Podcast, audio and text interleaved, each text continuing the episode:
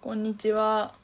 細野豪志と娘の雑談ですえっと前回までがちょっと硬かった気味、だったのでご飯の後だしうんご飯の話でもしようかという程度の話題なんだけど、うんまあ、最近はコロナであんまり人と喋ることが人とその直接会ってご飯を一緒に食べるっていう機会が減った、まあ、まか昔と比べ格たら、段に減ったねう、ん、減ったよねう、ん会食はねうん、まあほぼなきに等しかったからなしばらく、会食ってそもそも何っていうな何が普通の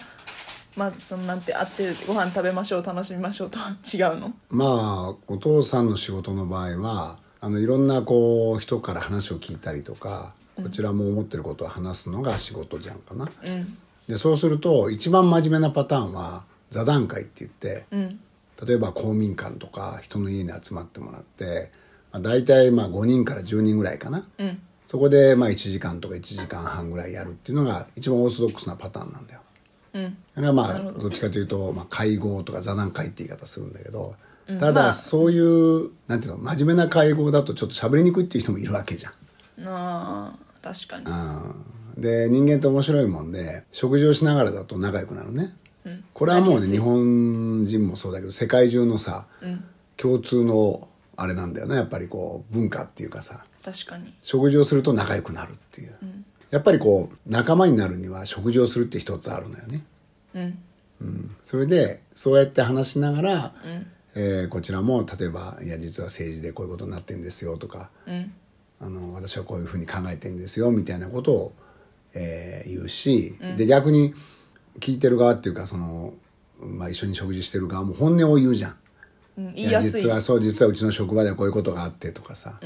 実は会社の経営ってこういう難しさがあってみたいな話っていうのをその食事をしながらとか少しお酒を入れながらだと話しやすいっていうのもあるんだよ。うーん、うん、まあ、まあそれは想像がつくね、うんそれが会食のメリット。確かになるほどまあだから、まあこういう仕事してると政治家みたいな仕事してると会食も一つの仕事っていう要素はあるんだよね。うーんだから逆に言うとコロナで会食がほとんどないじゃうん。んそうするとそういう場所で話したいっていう人はまあチャンスがなくなっちゃうね。そういう人に、まあ、ちょっとあの公民館であの座談会とか報告会やりますから来てくださいっても実はあんまり来てくんないんだよな。うーんあそうなんだ、うん代わりそういにうっていうわけにはなかなかいかないんだうんだから硬い場所は嫌だっていう人が中にいるからなそこの難しさがあるかなあとはまあ今はどっちかというと地元の話ね地元で会う人と会う話ってことそうそうそう、で一方で東京での会食っていうのもあるわけよ、ああうん、で例確えかにばそそっちの方がそうそうまあ経営者とか学者とか記者とか官僚とか大体その辺でやってんだけど、もうひたすら会食が行われるわけよねでまあ同じような話になるわけよ、同じよっていうか、まあ、ちょっと種類は違うけど、本音で話す記者とはオフレコで話すとか、そういうところをやるっていうのはある、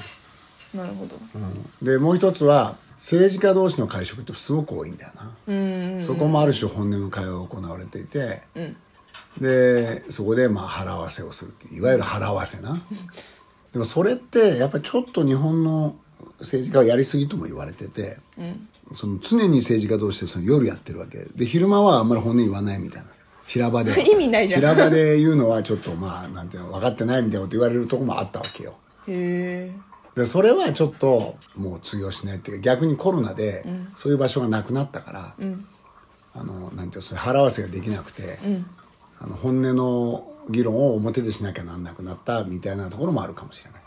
ああまあある意味それはいいところだったかもしれないっていうことそかうそうそううん昼間に本音が聞きやすくなったとそうでそこでちょっと一つ感じたのは、女性議員にとってこの政治文化って結構辛いんだよ夜男同士で腹合わせしちゃうみたいなまあ、女性議員にとってっていうか家庭を考えたらそんなことばっかりやってるわけにいかないまあそうそう働き方改革みたいな面もあるよね、でやっぱり女性でやっぱりその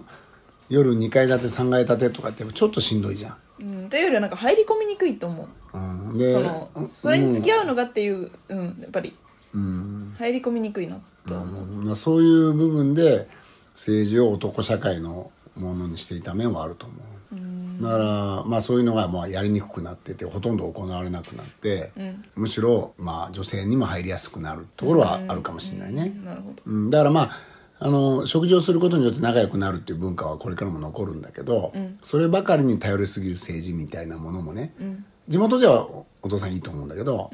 東京じゃちょっと変えていった方がいいかもねうん、なんかね外食しかも東京でっていうのは、なんかうう薄暗いイメージっていうか、まあでもね料亭でみたいなのはないんだよねあないんだなないよんかさわかるく暗いイメージっていうか、うん、いや、なあの んてうねの、料亭行ったこイメージとはお父さんもあるよ。あるけど、それは本当にお付き合いで、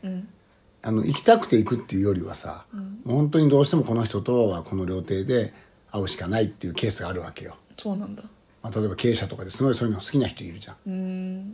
うんそういったことで行ったことはあるけど、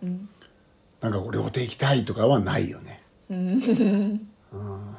だし自分でお金出して料亭行くことなんてないじゃん。正直払えないし、そんな。うわやっぱり高いんだまあね。へえだからそういう意味ではこの一般に見られてるイメージとはちょっと違うかもしれない割と普通の居酒屋とか、ただまあ個室がないとちょっと喋りにくいから、あー意味ないもんねあんまりそうだからみんなに聞かれるところでさもうなんていうのうんガンガンでかい声では喋れないから、そういうのはあるよねどうなんだろうねでもその文化がまあ、やっぱりコロナが終わったら、まあ、完全に戻るかっていうとまたそうでもないかもしれないしねまあ、地元じゃでもやりたいけどね当然みんなあの割り勘だから、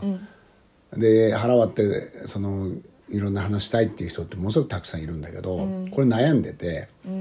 そのやりたいんだけどあんまりその大人数じゃできないでしょそうだねで時間もやっぱりある程度区切った方がいいしそうだねそういうのはもう本当悩んでるよね、うんそれはきっと選挙終わったらみんなの悩んでるんだろうな他の議員さんもでまあ、あと例えばさいろんなあの忘年会とかもあるじゃない、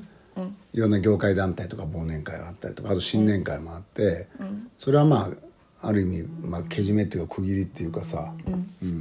それであのそういうところでいろいろ業界の話を聞いたりするのもできないね